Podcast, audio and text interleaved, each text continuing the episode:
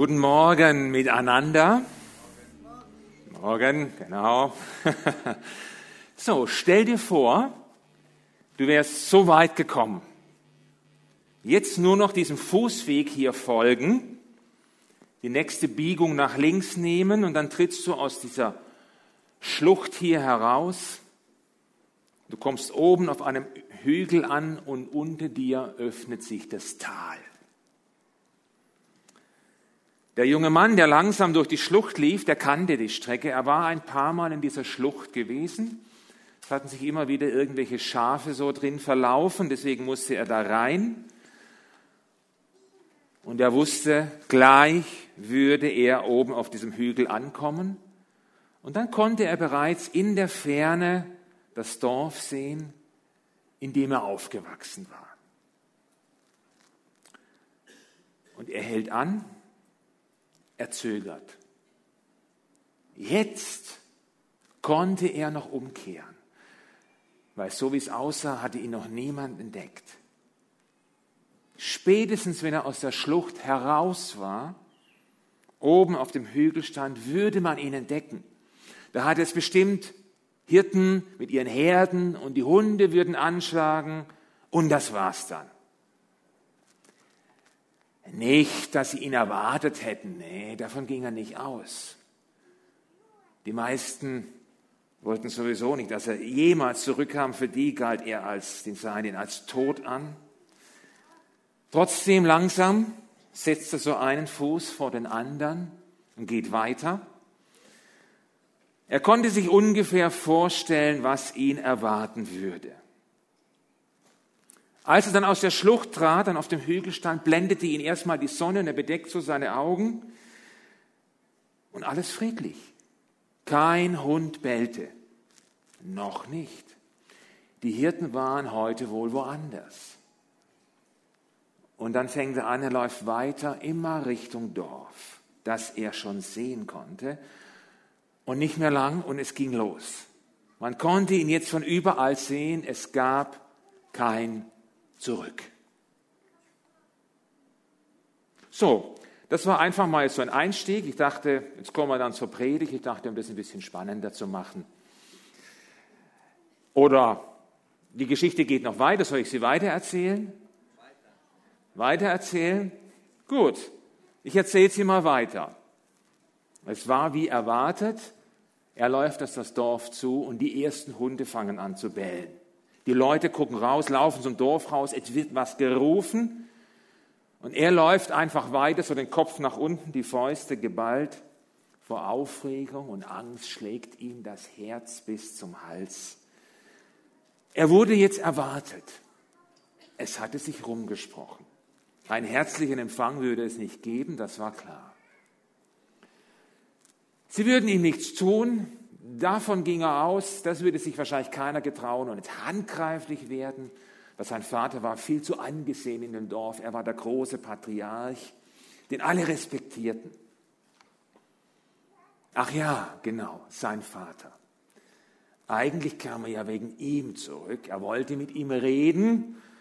Zumindest hoffte er darauf, dass das möglich wäre. Ob er ihn überhaupt empfangen würde, das wusste er nicht weil sein Vater hatte genug Gründe, das nicht zu tun.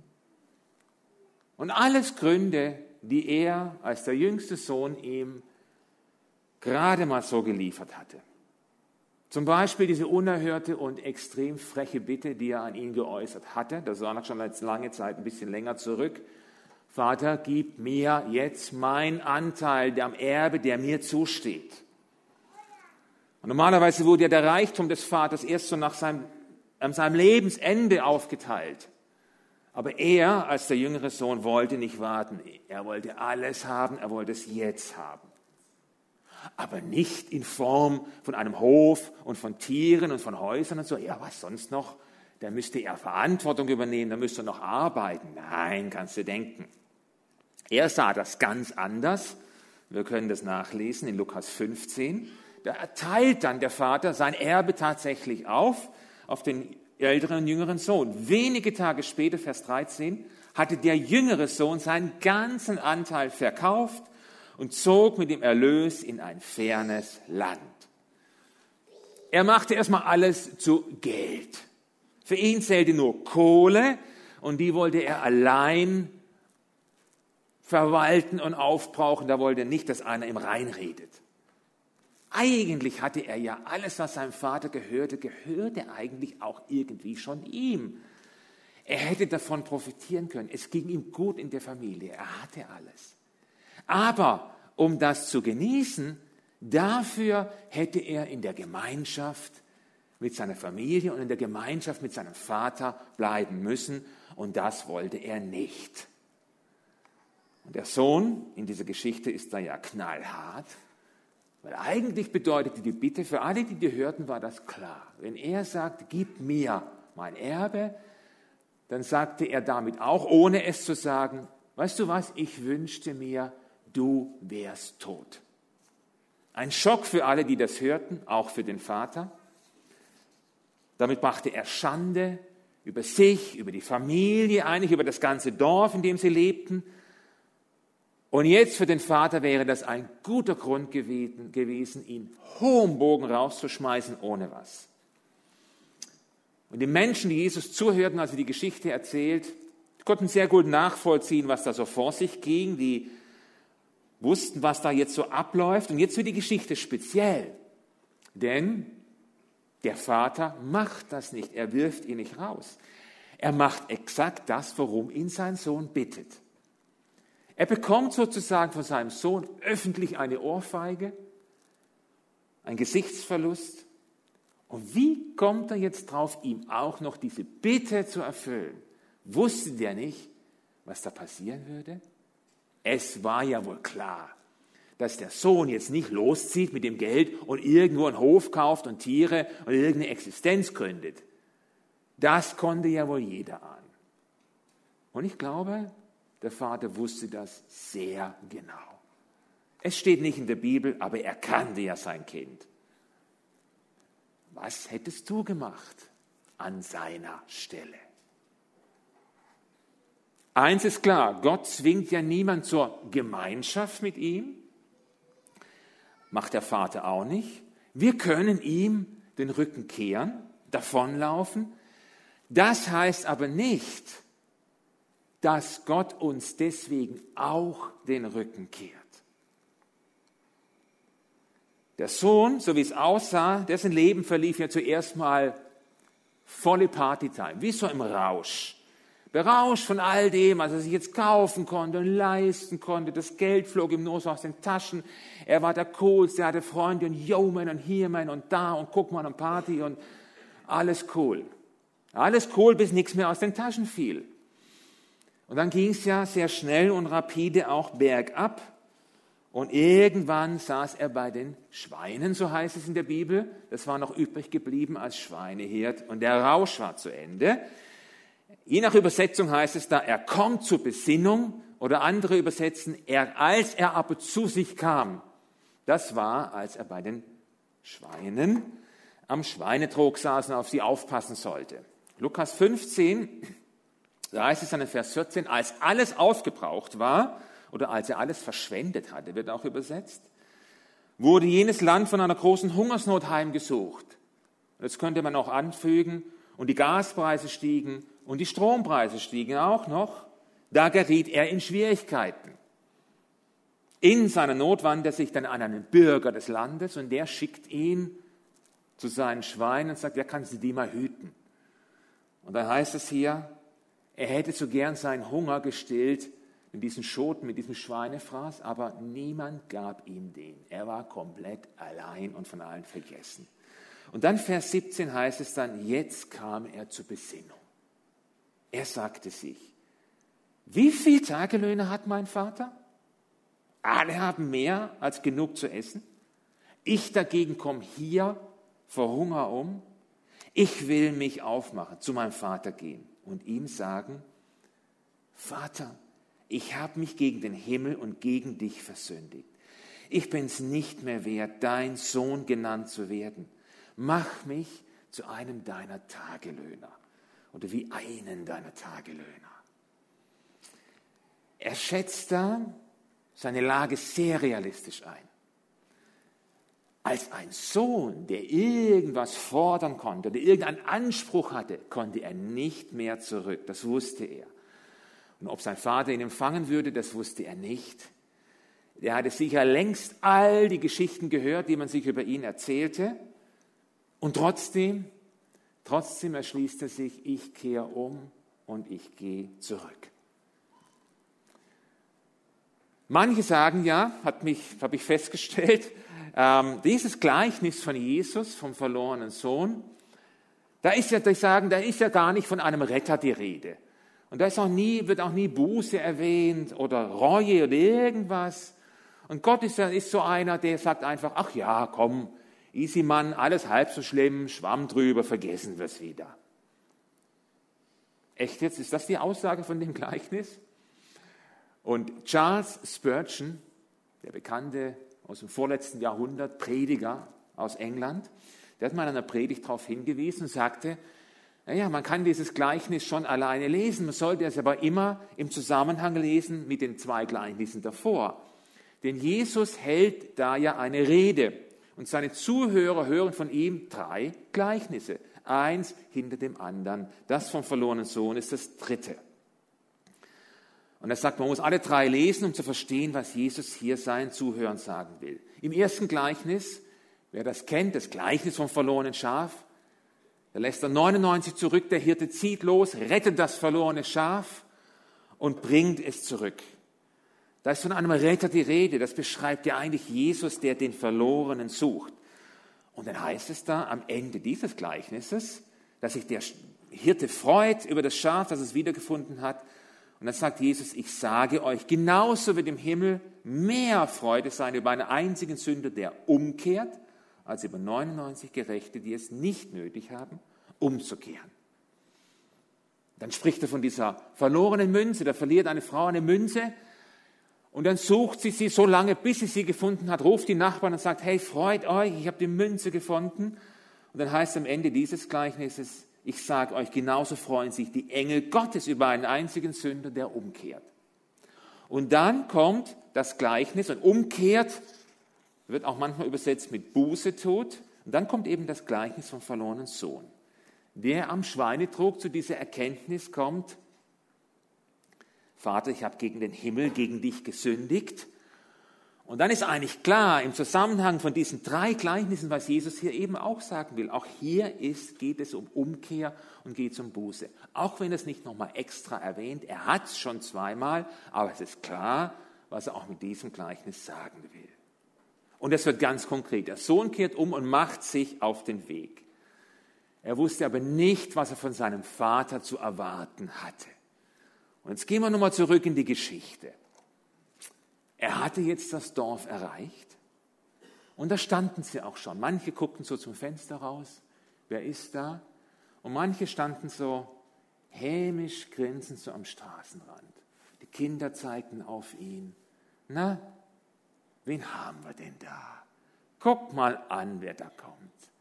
So ein Loser, dieser Versager. Nee, Grins, Spott, und er war ja auch ein Schauspiel in seinen zerrissenen Klamotten. Da gab es was zu sehen. Und so ging es eine Weile.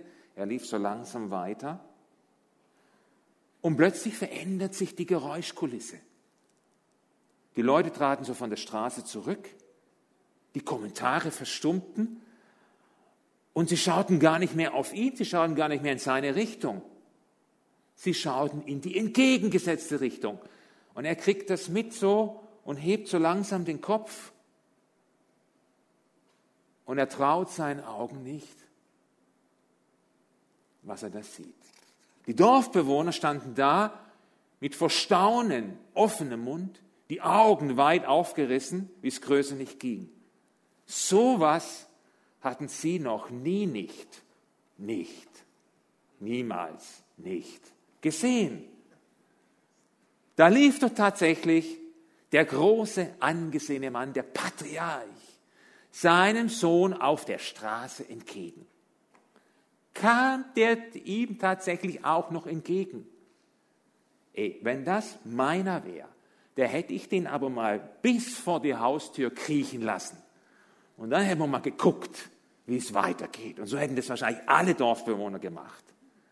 Weil der Lose hat ja auch nichts anderes verdient. Und der eine Vers, in dem so diese ganzen Geschehnisse so kompakt beschrieben werden, das ist Vers 20. Er wird eingeblendet und ich lese den mal vor. Da heißt es, und er machte sich auf, der Sohn, ging zu seinem Vater. Er war noch weit weg. Das sah ihn sein Vater schon, füllte Mitleid und er eilte ihm entgegen und fiel ihm um den Hals und küsste ihn. In diesem kleinen, kompakten Vers sind vier Stationen beschrieben. Er machte sich auf den Weg zum Vater. Das haben wir schon angeguckt. Da ist diese Umkehr und er geht wieder zurück. Das zweite, sein Vater sah ihn schon von weitem kommen. Und da steckt ein bisschen mehr drin. Denn wie ich vorhin schon gesagt habe, der Vater hat seinem Sohn nicht den Rücken gekehrt. Denn wenn du jemand den Rücken kehrst, sei das jetzt physisch oder innerlich, dann wirst du ihn nicht schon von weitem kommen sehen, weil du gar nicht Ausschau hältst nach ihm, weil er dir egal ist. Hätte er ihm den Rücken gekehrt in irgendeiner Form, hätte er ihn nicht schon von weitem kommen sehen.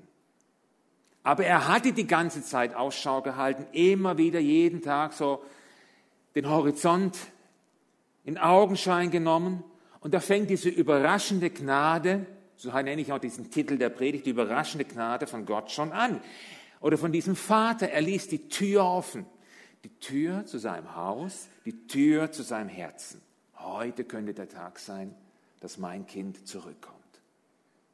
Und immer wieder geht dieser Blick voll Sehnsucht so in die Ferne, sucht den Horizont ab, erfüllt von dieser Liebe zu seinem Kind. Er würde warten. Ja, ja, er kannte all die Geschichten, die man sich erzählte, und trotzdem hat er seinen Sohn nicht abgeschrieben. Und dann war er eben da, wie beschrieben, der Tag. Und er sieht ihn am Horizont schon auftauchen. Und dann heißt es weiter, voller Mitleid rannte er ihm entgegen. Ich weiß, in den deutschen Übersetzungen, wenn du eine hast, wirst du wahrscheinlich lesen, und er lief ihm entgegen. Das ist nur eingeschränkt gut übersetzt. Eine Übersetzung, die habe ich genommen, eine deutsche sagt, er eilte ihm entgegen. Das ist schon besser. Die englischen Übersetzungen durchgängig, soweit ich das gesehen habe, sagen, er rannte ihm entgegen. Und das trifft es genau. Das griechische Wort, das da steht, bedeutet rennen, schnell laufen. Da hat jemand eilig. Und spätestens jetzt, an der Stelle der Geschichte, schüttelten dann endgültig einige der Zuhörer von Jesus den Kopf. So nach dem Motto, naja, so jetzt, jetzt, jetzt hört aber alles auf. Das geht schon mal gar nicht. Er rannte auf ihn zu.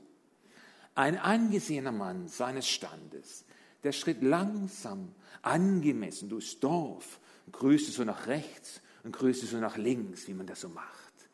Um mehr ganz sicher nicht.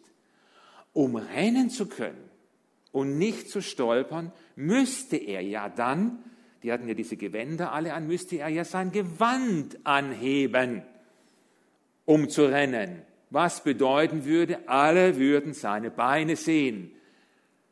Ja, wie peinlich ist das denn? Das geht gar nicht. Das macht man einfach nicht fertig aus. Sie kannten ja ihre Kultur. Es, es passt nicht ins Bild von einem Patriarchen. So einfach ist doch das. Stell dir vor, ein Prediger würde einfach seine Hosen hochkrempeln und sich so in die Predigt stellen. Nicht, dass das jetzt einer wirklich machen würde, musst du dir in deiner Fantasie natürlich jetzt vorstellen, schon gar nicht hier in der schönen Aussicht, hier herrscht der Ordnung. Aber das geht gar nicht, es passt ja nicht ins Bild.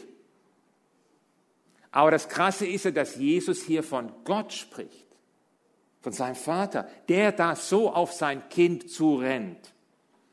Und für die Zuhörer stellt dieses Bild so alles auf den Kopf, was sie meinten zu wissen. Und jemand schreibt mal, man könnte ja das Gleichnis auch das Gleichnis vom rennenden Vater nennen. Weil diese Überschriften, die da stehen, die kamen ja erst sehr viel später dazu, stehen ja nicht im Text, im Urtext. Und was folgt dann?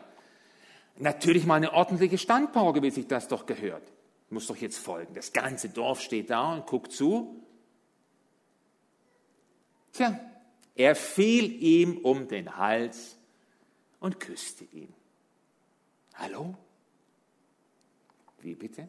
So wie der aussah, der stank doch wie die Sau. Darf ich das sagen? Natürlich, er kam frisch vom Schweinedruck, zerrissene Klamotten. Erstmal unter die Dusche mit dem. Und dann sehen wir weiter. Nein, eben nicht. Der Sohn kommt zurück, so wie er war, jetzt. Und genau so jetzt nimmt ihn sein Vater so von ganzem Herzen im Empfang, umarmt ihn volle Kanne, Geruch hin und her und küsst ihn auch noch. Und der Sohn weiß nicht, wie ihm geschieht. Er ist völlig überrascht von dieser Gnade, kann diese bedingungslose Liebe, die mit der er empfangen wird, damit hat er nicht gerechnet. Und dann setzt er noch zu seiner Rede an, die er sich ja vorbereitet hatte. Wahrscheinlich liefen ihm schon die Tränen übers Gesicht, aber er sagt noch, Vater, sagt der Sohn zu ihm, ich habe mich gegen den Himmel, gegen dich versündigt. Ich bin es nicht mehr wert, dein Sohn genannt zu werden. Ist er es nicht mehr wert, sein Sohn genannt zu werden, als Sohn des Vaters zu gelten? Und dann kommt ja hier auf spektakuläre Weise die Antwort des Vaters. Doch der Vater befahl, Vers 22, seinen Knechten, seinen Dienern, die waren auch mitgelaufen, schnell holt das beste Gewand, zieht es ihm an, steckt ihm einen Ring an den Finger, bringt ihm ein paar Sandalen. Er war also barfuß unterwegs. Holt das Mastkalb, schlachtet es. Wir wollen ein Fest feiern und fröhlich sein. Denn mein Sohn war tot und nun lebt er wieder. Er war verloren und nun ist er wiedergefunden. Und sie begannen zu feiern. Das Gleichnis endet hier nicht. Jetzt kommt dieser nächste Teil mit seinem älteren Bruder. Darüber habe ich schon mal gepredigt, deswegen werde ich darauf jetzt nicht eingehen. Am Ende steht dieses große Fest der Gnade und der Freude. Und in diesem Kapitel 15 ist dreimal von Freude die Rede. Einmal von der Freude im Himmel, wenn einer umkehrt, einmal von der Freude der Engel, wenn ein Verlorener gefunden wird, und einmal von der Freude des Vaters über die Rettung des verlorenen Sohnes. Dreimal Freude. Und im Gleichnis des verlorenen Sohnes macht das, so drücke ich das mal aus, der rennende Vater möglich. Das ist eine gute Nachricht. Zum einen, wenn du Gott als deinen himmlischen Vater gar nicht kennst. Wenn Gott für dich jemand ist, den es vielleicht wahrscheinlich gibt, aber als himmlischen Vater kennst du ihn nicht. Das ist eine gute Nachricht, wenn du, wie der Sohn, die Gemeinschaft mit Gott, mit dem himmlischen Vater, aus welchen Gründen auch immer, verlassen hast, ihm den Rücken gekehrt hast, aber eigentlich gerne zurückkehren würdest. Du aber sagst, ja, würde ich schon gerne, aber weißt, wenn du wüsstest, wie mein Leben aussieht, ich weiß nicht. Okay, du weißt nicht, aber ich weiß. Da gibt es einen, der auf dich wartet, der den Horizont nach dir absucht und nichts lieber macht, als dir entgegenzurennen und in seine Arme zu schließen. Genauso. Und das ist seine Einladung an dich, wenn du da stehst oder dir das überlegst. Gott hat sich nicht geändert. Und die Entscheidung, klar, die liegt bei dir.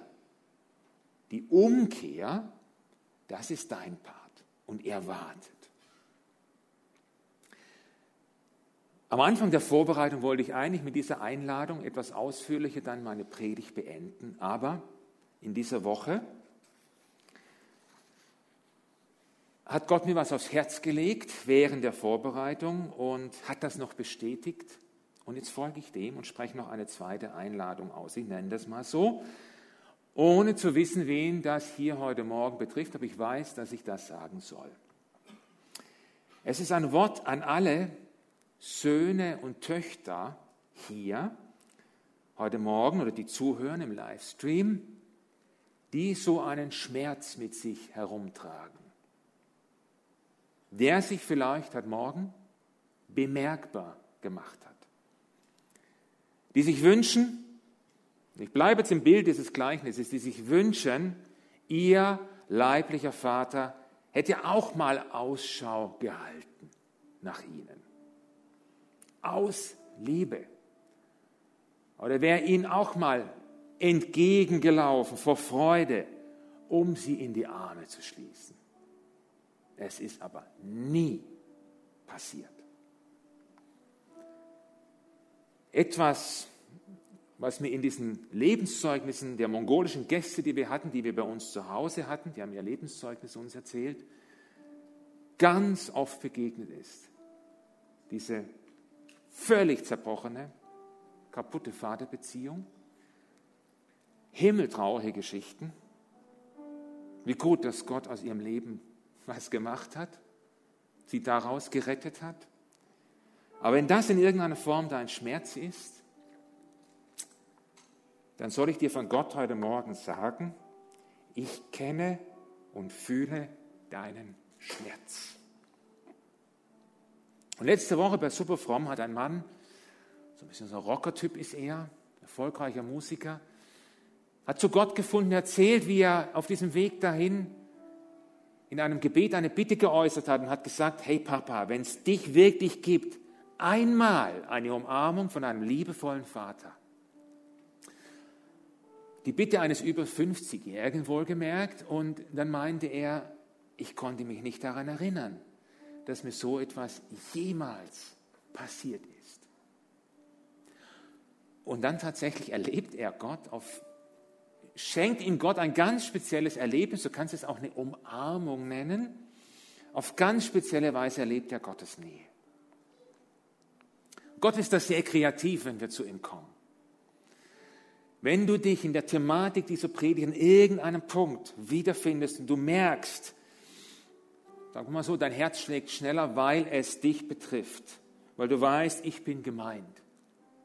Dann ist das jetzt deine, die Einladung deines himmlischen Vaters an dich.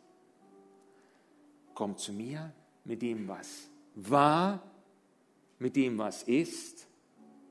Ich laufe dir gerne entgegen. Im Eiltempo.